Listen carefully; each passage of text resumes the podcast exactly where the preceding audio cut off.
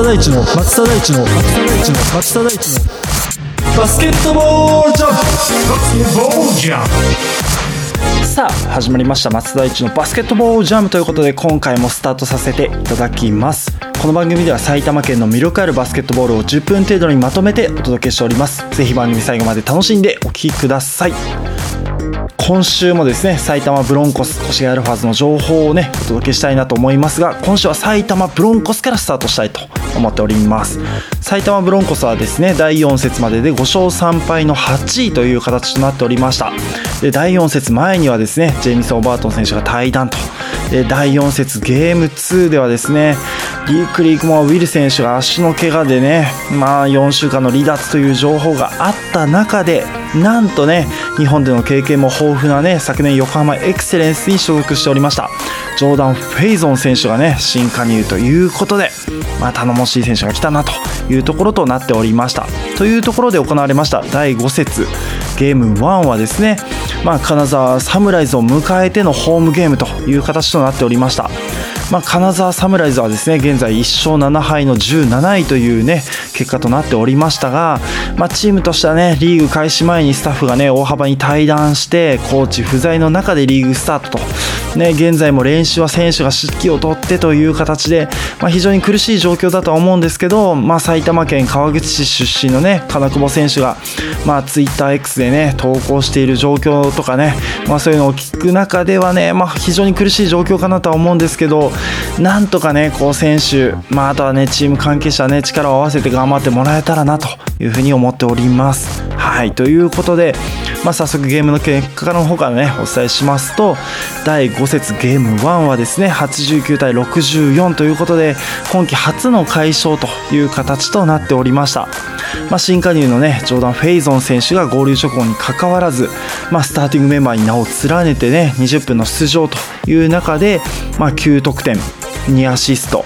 5リバウンド2ブロックとね、まあ、攻守にわたって非常にこう素晴らしいパフォーマンスをね見せていただきまして、まあ、このね試合のゲーム MVP を獲得という形となっておりました。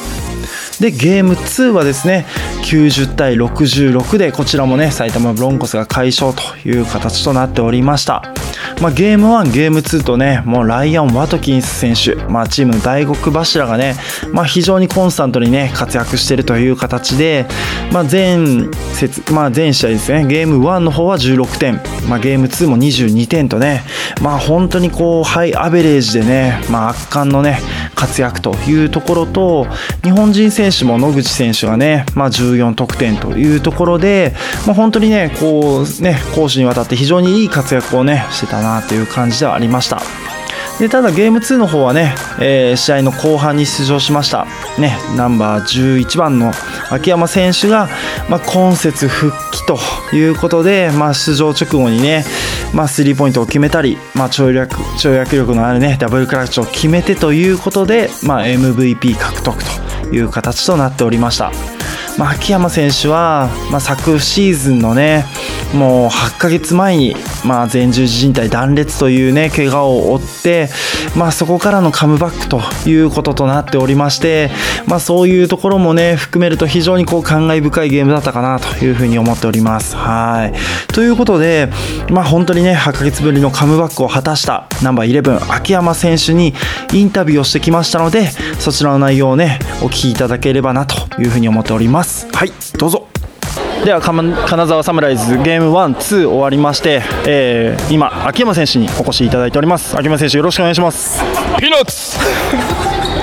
秋山選手お帰りなさい。ありがとうございます。8ヶ月ぶりのカムバックということで、まあ、長い道のりだったと思うんですけど今のまずはカムバックした心境をいただいてもよろしいですか？はい。えー、っと本当になんだ、まあ、昨日ゲーム1で、えー、試合出てすごく緊張して。で今ゲーム2終わったんですけどあのもうなんだろう昨日の緊張しすぎたせいで全然今日はあの緊張しませんでした。本当にねあの途中何すごい遅い4ピリ最後の方だったんですけど、うん、もう出る準備はしててもう自分の中でも、まあ、80%は、えー、今戻ってきてるかなっていう感じです、まあ、今日スリーポイントね非常に素晴らしいスリーポイントもありましたしあとはダブルクラッチ、はい、足の影響とかっていうのはいかがですか？はい、えーそうですね、まあ、今のところは、えー、まだジャンプ力が、えー、もうちょっとかなっていう部分はあるんですけど、えー、他のディフェンス部分、オフェンス部分では、えー、だいぶ戻ってきてるかなっていう感じです。ありがとうございます。チームは久しぶりにこう連勝という形になりました、まあ、チームの雰囲気とか、まあ、今、フェイズ選手が、ね、入ってきてという形ですけど雰囲気のあたり、まあ、そういったところをお聞かせいただいてもよろしいでしょうか？はいそうですね。今、えー、フェイズ選手が入ってきて、すごくなんだろう、えー、安定して戦えるようには、えー、チームはなってきたかなと思ってるんで、本当にこれからどんどんチームのも、えー、フォーメーションとか覚えて精度が上がっていくと思うんで、えー、どんどん、えー、なんだすごいいいチームになっていくかなと僕は思います。ありがとうございます。では最後にですねあの越谷 FM で放送されてますが埼玉全域に放送されております。ぜひあのブースターの皆様あとは越谷の皆様、まあ、埼玉のバスケファンの方々に向けてメッセージをいただいてもよろしいでしょうか？はい、えー、埼玉ブロンコスは、えー、すごく今盛り上がっているチームだと思います、えー、B3 優勝 B2 昇格を目指して、えー、頑張っているので、えー、ぜひ埼玉ブロンコスと、えー、ピーナッツを応援よろしくお願いします。ありがとうございます。では今日本日はですね秋山選手にお越しいただきました。秋山選手ありがとうございました。ありがとうございました。はい。ということで試合直後のね関わらず気さくにインタビューをね受けていただきました。秋山選手本当にありがとうございました。ねこれからの活躍も期待しております。はい。ということで続いては越谷アルファーズの方に移りたいと思います越谷アルファーズはですね第5節を終えて6勝3敗ということで、まあ、今節ね対戦相手になりますベルテックス静岡も6勝3敗ということで6勝3敗同士の対戦となっておりました、まあ、お互いにねディフェンスに定評があるというね両チームとの対戦となっておりましたが結果の方からお伝えしますとゲーム1はですね88対74で勝利となっておりましてゲーム2はですねまあ、オーバータイムにもつれる大接戦の中で89対83で勝利ということで越谷アルファーズも連勝という形となりました。まあ両日ともにねチームの得点源でありますジャスティン・ハーバー選手がねもう得点を牽引する活躍という形となっておりましてゲーム1は23ポイント5リバウンドということで翌日のゲーム2はですねチーム最長の35分の出場の中で35点14リバウンドとね、まあ、圧巻の数値を叩き出したという形となっておりました。まあ、両日ともにね、やはりこう両チーム、ディフェンスのね、非常に強度の高いチーム同士の対戦という中でのね、ゲームとなりましたけど、まあ、お互いにターンオーバーが非常に少なくて、まあ、越谷エルファーズはゲーム1はターンオーバー7つゲーム2は12本という形でねしっかりとね課題を克服して、まあ、試合ができたんじゃないかなというゲーム内容だったかなというふうに思っております。まあ、チームとしてはね、やはりこう、ジャスティン・ハーパー選手とアイザック・バス選手のね、このリバウンドの強いね、選手がね、しっかりとオフェンスリバウンドを取ってという形で、まあ、フリースローもたくさん打ってはいたんですけど、やはりね、もうちょっとかね、あの、確率が上がるといいかなという感じはしたんですが、まあ、それでもね、安西ヘッドコーチはね、試合終了後にね、インタビューの中では、まあ、競り合いの中でね、まあ、やっぱりこう、試合を落としてる試合が多い多い中で、まあ、最後、ああいった形でゲームを勝ちきれたということはチームとしてはねステップアップできている証拠なんじゃないかなということとやっぱり勝ちながらねステップアップしたいなということをねおっしゃられてましたねうん、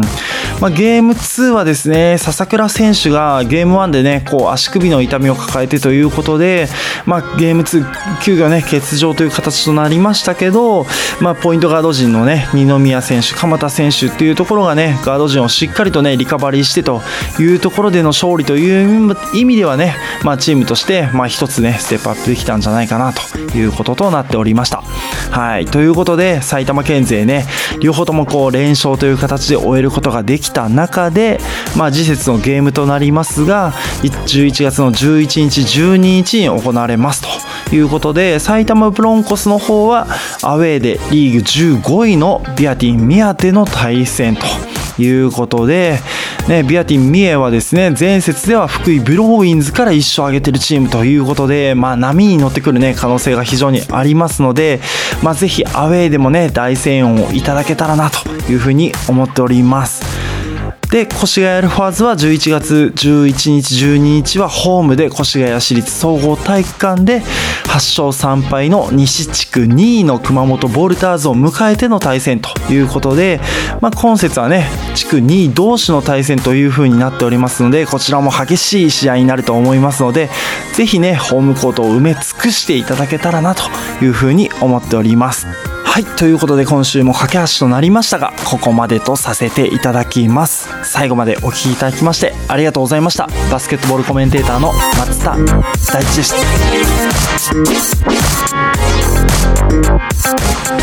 た。